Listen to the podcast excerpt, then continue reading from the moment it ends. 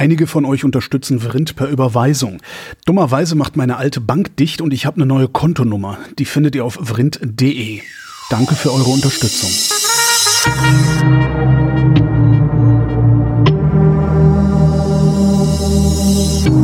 Wer redet, ist nicht tot. Willkommen zum Geschichtsunterricht mit Matthias von Hellfeld. Hallo Matthias. Ich grüße dich. Ähm, heute, nee, gar nicht wahr, am 29.05. marschieren wir gen Byzanz.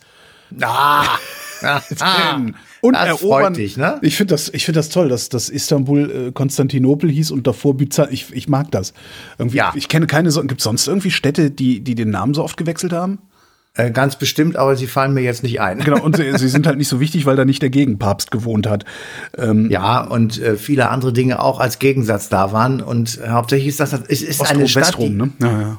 die ist so, so alt, ähm, das ist wirklich schon erstaunlich. Also die ersten Erwähnungen äh, eines Byzantion gehen zurück auf das Jahr 660 vor Christus. Krass. Und dieses Byzantion soll benannt sein nach einem in der Sage aufkommenden Heerführer der Dorer. Die Dorer, das war ein Volk ähm, äh, aus Makedonien und Albanien und dieser Heerführer, der hieß Byzas. Und äh, das lag so ein bisschen da, wo wo man später Thrakien findet, also ähm, eine gute geografische Lage, nämlich an dem, wie wir es heute nennen, Marmarameer und am goldenen Horn des Bosporus.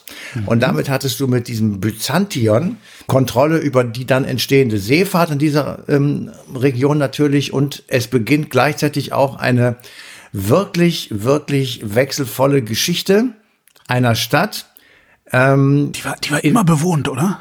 Es war, die war immer bewohnt, sie war immer umkämpft, weil sie eben strategisch wirklich gut liegt. Das, äh, ein Blick auf die Karte zeigt einem das. Und ähm, es- gab immer schon den großen Einfluss der Perser, später aber natürlich der Makedonier. Und natürlich auch Rom. So, und ähm, wenn du die Geschichte Konstantinopels, deren Eroberung 1453, Ende Mai, ähm, wir sozusagen heute zum Anlass haben, dann ist immer auch die römische Geschichte wichtig. Und zwar, ich nehme jetzt schon mal äh, einen Punkt vorweg, als 1453 ähm, die Türken, also Muslime, die Stadt erobert haben, hat sich ähm, ihr Anführer auch Kaiser von Rom genannt oder römischer Kaiser. Und äh, damit sozusagen eine tatsächlich auch eine ideologische oder ideelle ähm, oder auch machtstrategische Verbindung gezogen zwischen dem alten Imperium Romanum und dem, was dann entstand, nämlich das große Islamische Reich, wo ja Kon- Konstantinopel früheres Byzanz, ähm, immer so ein bisschen wie so ein letzter Pickel drin lag. Also das war alles schon erobert, aber Byzanz hat sich eben immer noch gehalten. Oder Konstantinopel. Und als dann schließlich diese Stadt nach langer, langer Belagerung und wirklich vielen Toten äh, gefallen war, ähm, war sozusagen dieser ähm, islamische Teil der Erde arrondiert, sagen wir mal. Und das ähm, war natürlich dann schon auch ganz groß und äh, sehr wichtig. So, aber gehen wir erstmal zurück, warum die Stadt überhaupt Konstantinopel heißt. Man glaubt es kaum, es geht zurück auf einen sehr großen römischen Kaiser namens Konstantin. Donnerwetter. Donnerwetter, ja, das ist wirklich nicht zu glauben.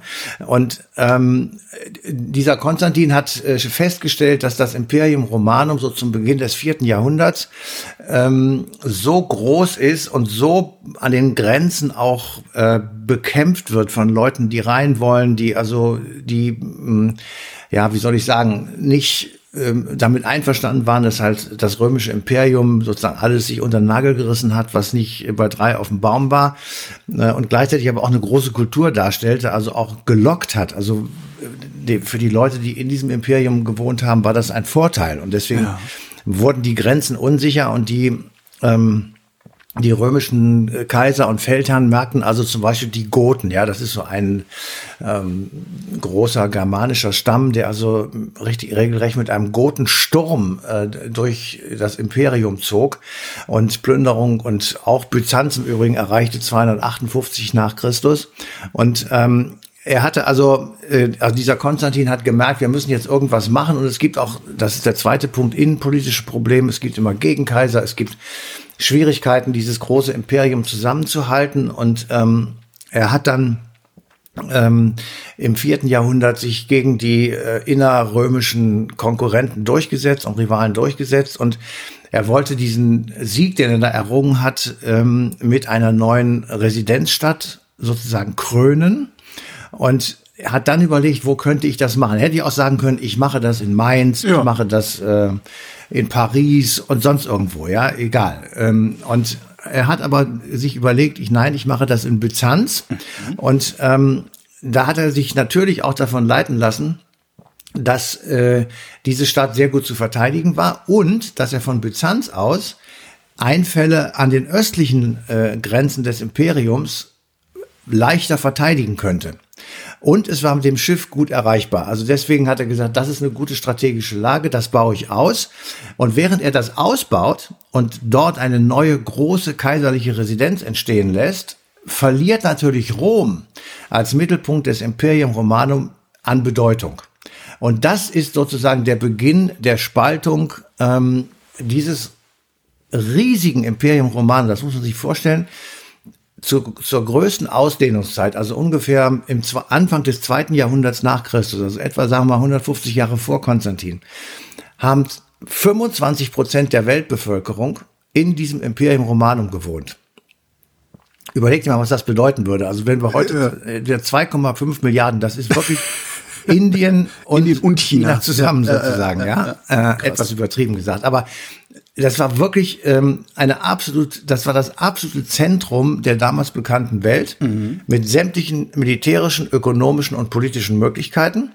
Und äh, die, das war für alle Leute total attraktiv da sozusagen Teil von zu werden. Deswegen sind natürlich sehr viele Ländereien und äh, Staaten erobert worden und die sind dann auch zwangsweise integriert worden. Aber es gab eben auch Leute, die zum Beispiel wie germanische Truppen, die gesagt haben, äh, ich finde das eigentlich gar nicht so schlecht. Ja, da gibt's Bürgerrechte, da gibt's ähm, Mitbestimmungsmöglichkeiten äh, und du bist in einer hohen Kultur mit Straßen, da gab es äh, Abwasserkanäle, da gab es fließend Wasser, gab es diese berühmten Viadukte, wo das Wasser durchlief und überall genug zu trinken war und so weiter.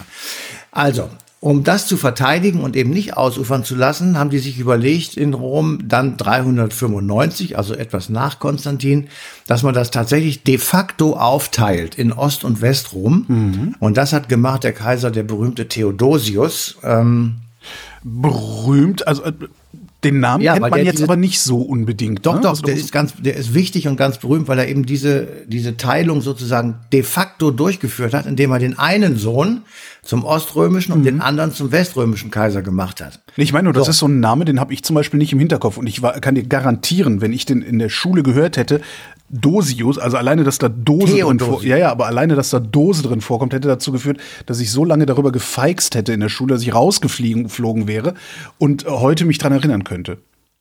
Hast du überhaupt die Schule zu Ende machen dürfen? Äh, ja, ich habe sogar eins von den guten Abituren. Ich habe eins von den guten Echt? Abituren. Ja, ja, ja. bist du besser eins, von den, eins von den 15-Jährigen. okay. Ich habe gar keins. Auch schön. ähm, Okay, also wir haben äh, 395 sozusagen die Teilung dieses Imperium Romanum. Gleichzeitig merkt man im Westen, also in dem von Rom geleiteten Weströmischen Reich, ähm, wird der Druck, den die Germanen und umherziehende Truppen auf die Außengrenzen im Westen ausüben, so groß, dass die Verteidigung wirklich immer schwerer wird. Und dann gibt es ähm, etwa eine etwas unklare Quellenlage. Man weiß nicht so genau, haben die Römer jetzt die Germanen gebeten, ihre Grenzen zu bewachen und haben dadurch äh, Irritationen bei allen anderen ausgelöst oder haben die Germanen die Grenzen einfach überrannt. Ähm, das ist wirklich strittig und ähm, da kann man wahrscheinlich auch trefflich drüber äh, stundenlang diskutieren. Das Ergebnis war, dass 475 ein mittelmäßiger germanischer Heerführer namens Odoaker äh, in Rom einmarschiert und sich zum König von Italien krönt. So, und jetzt macht er Folgendes. Der sagt sich, ich habe keinen Bock auf Stress mit dem großen, mächtigen oströmischen Kaiser in Konstantinopel mhm. und macht ein Paket fertig, in dem er die Insigien der kaiserlichen Macht hineinlegt und schickt das Ganze nach Konstantinopel mit einem kleinen Brief und da steht drauf, ich möchte kein Kaiser sein, mir reicht König. Und damit akzeptiert er die, sag mal, Oberhoheit des oströmischen Kaisers über das Imperium Romanum, das es so gar nicht mehr gibt, weil ja Westrom durch die Germanen erobert wurde und von einem germanischen König angeführt wird. Mhm. So, damit sinkt die Bedeutung Roms auf ein Minimum und die Bedeutung Konstantinopels steigt als große christliche Metropole ähm, am Ostreich des Imperium Romanum, das es so gar nicht mehr gibt. Es bleibt letztendlich übrig das Oströmische Reich. Jo. Wir, wir sind im Jahr 475. Also haben wir noch rund 1000 Jahre vor uns, in denen das Oströmische Reich besteht. So, das ist wichtig zu wissen. Tausend Jahre. Äh, tausend Jahre ist halt einfach so krass. Ja. ja, das ist auch echt eine geile lange Zeit. Das muss man einfach mal sagen. Ja, ist wirklich krass. So. Jetzt passieren aber in diesen tausend Jahren mindestens mal zwei Dinge, die wirklich von elementarer Bedeutung für Konstantinopel sind. Nämlich, im sechsten Jahrhundert nämlich wird ein gewisser Mohammed geboren. So, und bei seiner Geburt konnte man ähnlich wie bei Christus Geburt nicht ahnen, was aus ihm wird. Er ist ja nun der Begründer des Islam und dieser Islam beginnt ungefähr äh, im Ende siebtes, Anfang achtes Jahrhundert einen, äh, ich sag mal, Expansionszug und breitet sich in der Zeit rasend schnell aus und zwar tatsächlich auch in Gebieten des Oströmischen Reiches, ganz besonders aber auch in Europa, nämlich in Spanien und natürlich in Afrika. Also das, was wir heute Maghreb nennen, also die Küstenanrainer des Mittelmeeres auf der afrikanischen Seite mhm. äh, werden äh, von der Idee des Islam überzogen und finden den auch gut und, und äh, gehen äh, dort über. Warum und, war das eigentlich derart erfolgreich? Naja, das ist ähm, die. Du musst einfach sehen, Religion ist dann erfolgreich, wenn es ungerechte Lebensverhältnisse gibt. Und ja. das war da so. Okay, und also die Alternative war noch mieser, sozusagen. Ja, okay, absolut. Also der der Islam ist genauso wie das Christentum eine eine Religion, die die soziale Versprechen gibt und die Freiheit des Individuums äh, verspricht und also, Befreiung von Unterdrückung.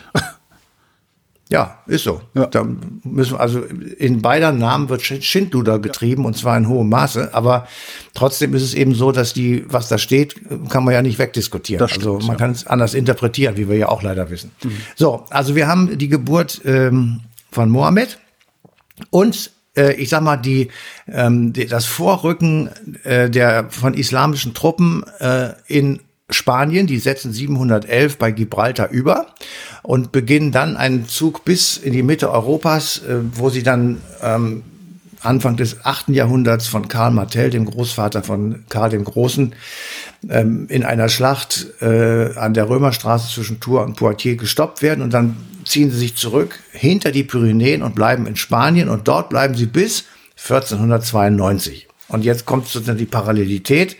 Es gibt einen sozusagen auf der einen Seite ein Vorrücken der, der, islamischen Truppen, nämlich mit der Eroberung Konstantinopels 1453 und gleichzeitig eine Vertreibung der, Is, äh, der Mauren oder der ähm, islamischen Truppen aus Europa durch die sogenannte Reconquista in Spanien.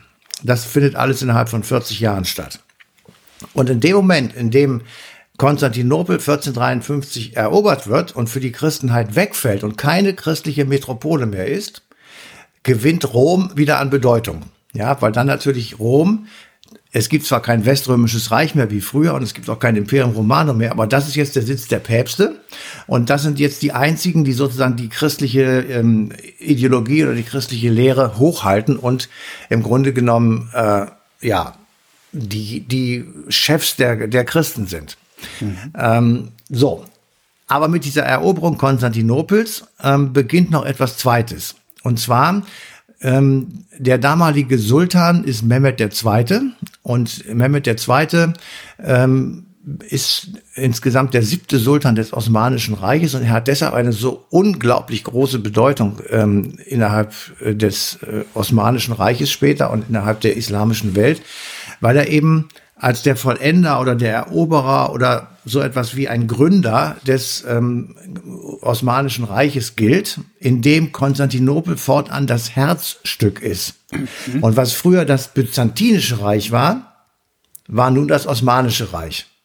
Und damit, äh, und das, das gibt es ja im Grunde genommen bis, bis Atatürk, also bis 1922. Ja. Und damit ist er der unumstrittene Anführer einer islamischen Welt. Äh, und alle ähm, Rivalitäten innerhalb der Religion oder innerhalb der von, vom Islam geprägten äh, Gegend dieser Welt wird unter ihm sozusagen untergeordnet. Und das ist tatsächlich für Konstantinopel, das dann bald Istanbul heißt, ähm, natürlich eine, eine Heraushebung von ganz besonderer Art. Also das ist tatsächlich, damit bist du wirklich so etwas wie früher Rom. Ja. Oder vielleicht auch Athen. Weltreich. Also ja. ein, du, du gründest im Grunde genommen, du, ja, du bist die Metropole eines gewaltigen Reiches. Ja. Weltreich kann man vielleicht so auch sagen, wenn man möchte. Ja, klar. Ähm, äh, nennen wir es ich weiß, Supermacht, würde man heute sagen. Ja, würde man heute sagen, mhm. genau. Also das, das äh, ist tatsächlich, ähm, kann man wirklich sagen. So. Und gleichzeitig aber ähm, in Istanbul kannst du bis heute die Spuren der Christenheit sehen, obwohl mhm. es eine islamische Stadt ist. Und obwohl es schwierig ist, christliche Kirchen neu zu bauen oder überhaupt das Christentum dort zu ja. leben. Erdogan bemüht sich. Erdogan bemüht sich. Beispiel wunderbar, wo man das wirklich äh, bestens dran ablesen kann. Hagia, Hagia Sophia. Sophia. Ja. Ja? Die Hagia Sophia, ich will da ganz kurz ein paar Eckpunkte sagen, weil mhm. ich tatsächlich, das ist wirklich wichtig und, und ist ein, also jeder, der in Istanbul ist, der muss natürlich da rein. Das werden die Leute wahrscheinlich auch freiwillig tun, weil die natürlich auch ein extrem beeindruckendes Bauwerk ist. Unabhängig jetzt mal von allem theologischen Brimborium und religiösen Schmus, der da drumherum gemacht wird. Aber die Kirche als solche ist natürlich gewaltig. Sie wird ungefähr 530 erbaut, ist dann erstmal bis 1054, also rund 500 Jahre, eine römische Kirche.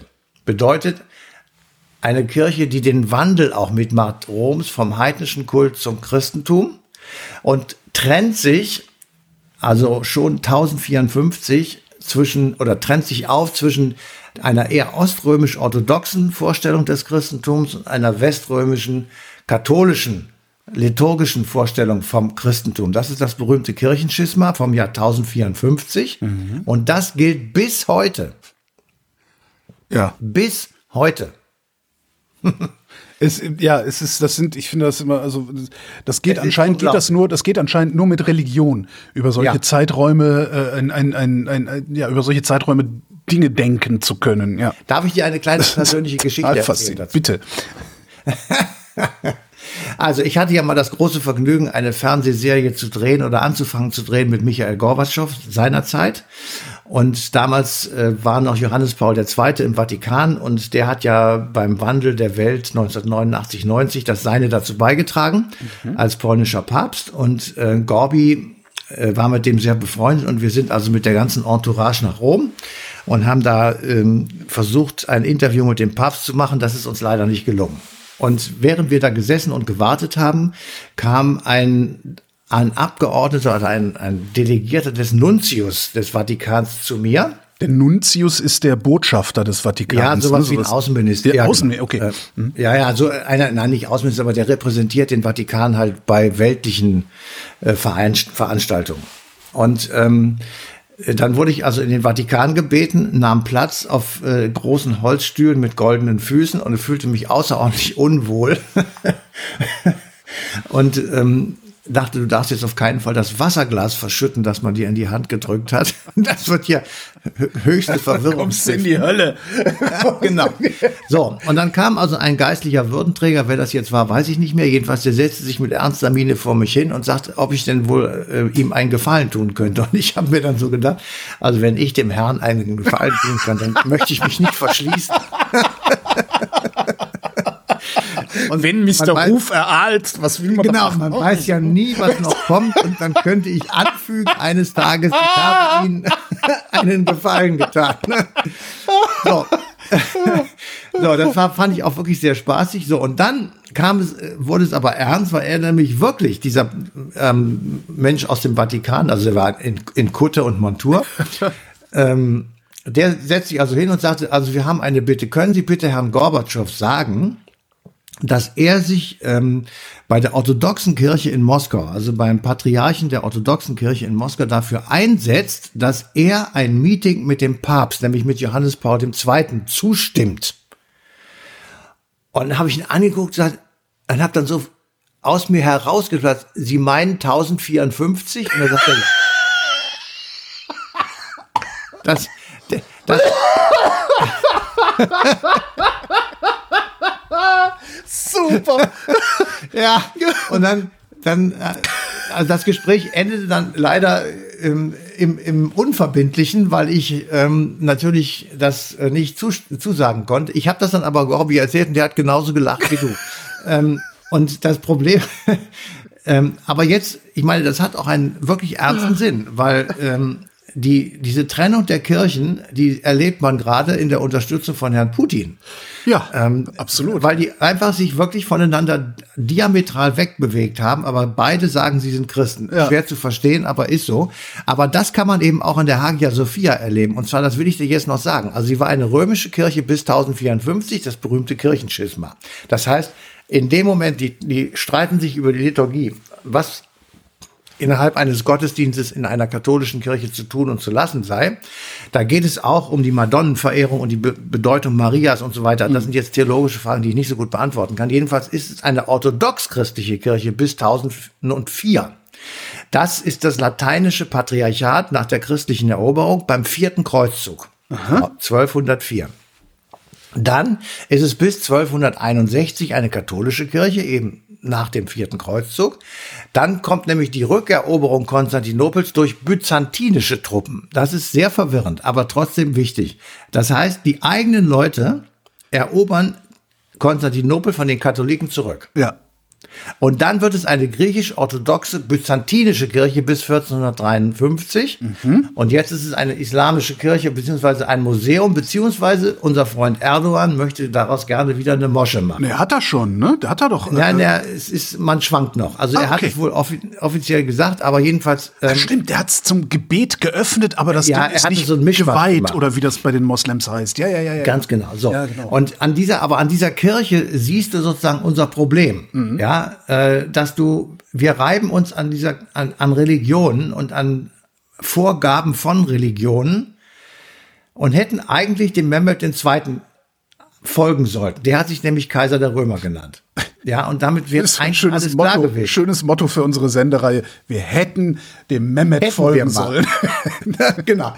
Das äh, aber dieses Hin und Her immer und diese, diese Gewalt, die damit einhergeht, die kulminiert eben tatsächlich in der Stadt, die heute Istanbul heißt. Und da knallen ähm, bei Zeiten immer mal wieder so religiöse Idioten aufeinander und schlagen sich die Köpfe ein. Ja.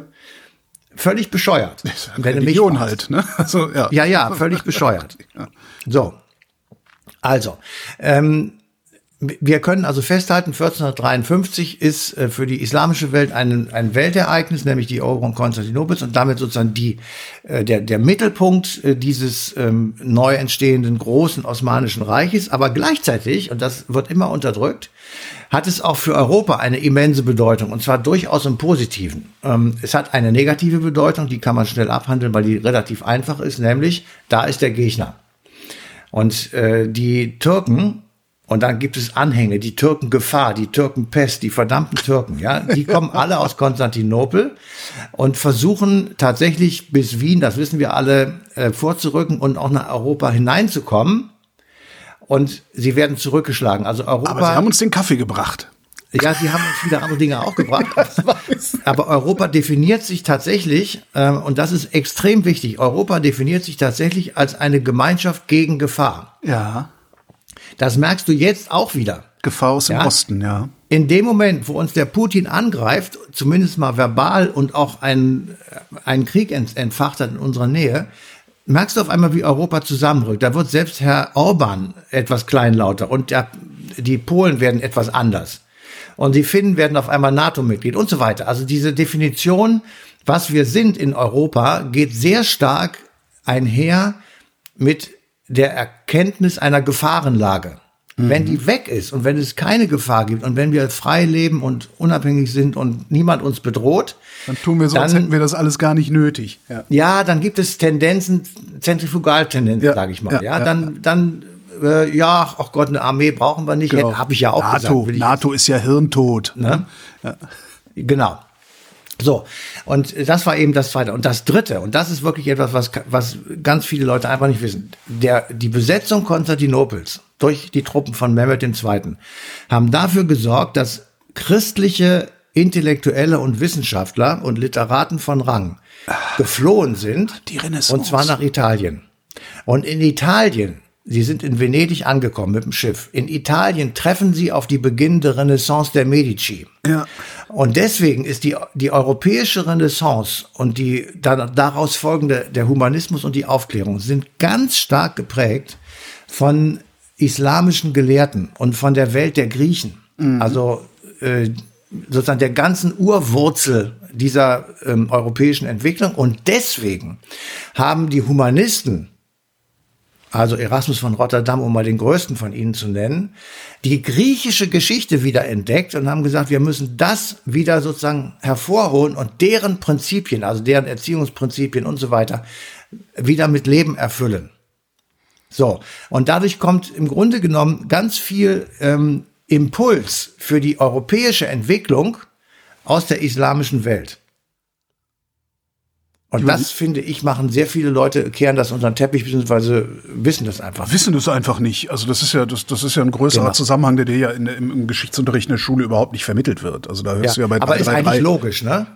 Klar. Weil die christlichen Gelehrten hatten Angst vor den, vor den Leuten von Mehmet, die haben ja. denen vielleicht die Köpfe abgeschlagen, was weiß ich. Jedenfalls, als sie gemerkt haben, die Stadt fällt, sind die schnell ins Schiffchen geklettert und da irgendwie weggeflogen. Genua wieder aufgeschlagen und haben dann genau. Ja, genau. Ja. ja, und dann haben sie ihre Sachen mitgenommen, haben ihre Schriften eingesteckt und haben die dann in, in Rom oder in Florenz oder sonst irgendwo wieder ausgebreitet. Zumal die intellektuelle Welt damals ja auch sehr, sehr klein war, konnte sich das wahrscheinlich auch extrem schnell ausbreiten. Ne? Mhm. Wobei das hauptsächlich, der hauptsächliche Punkt war, die haben die gleiche Sprache gesprochen. Ja, die haben. Lateinisch gesprochen mhm. und damit konnten sich überall auf der Welt verständigen. Ähm, also da waren Gelehrte, wirklich noch Gelehrte, die haben erstmal eine Sprache gelernt, mit der sie sozusagen überall unterrichten konnten. Deswegen konnten sowohl Studenten als auch die Professoren, die zogen durch die Welt und, mhm. oder durch Europa. Und deswegen gab es auch so viele Universitäten, weil die überall, wo sie kamen, haben gesagt, ach, jetzt machen wir hier, das ist doch schön, hier machen wir hier. Ja, wir unterhalten so. uns auf Latein, damit die anderen nicht verstehen, was wir reden. Heutzutage haben wir glücklicherweise Englisch und lernt sich leichter. ja, ich will das ja, ich habe das nicht bewertet. ja, ja, ja gesagt, dazu bin äh, ich ja auch hier. ja, äh, ich habe nur gesagt, das ist natürlich sehr sinnvoll, dass man eine gemeinsame Sprache in der Wissenschaft hat, äh, weil dann kannst du dich eben austauschen. Heute ist Englisch. Genau. So. Und heißt Lingua Franca, was ich irgendwie ganz seltsam finde, weil eigentlich müsste die Lingua Franca ja auch. Matthias von Hellfeld, äh, vielen Dank. Sehr gerne. Euch vielen Dank für die Aufmerksamkeit und der Verweis auf die passende Radiosendung Eine Stunde History. Die läuft am 29. Mai 2023 auf Deutschlandfunk Nova.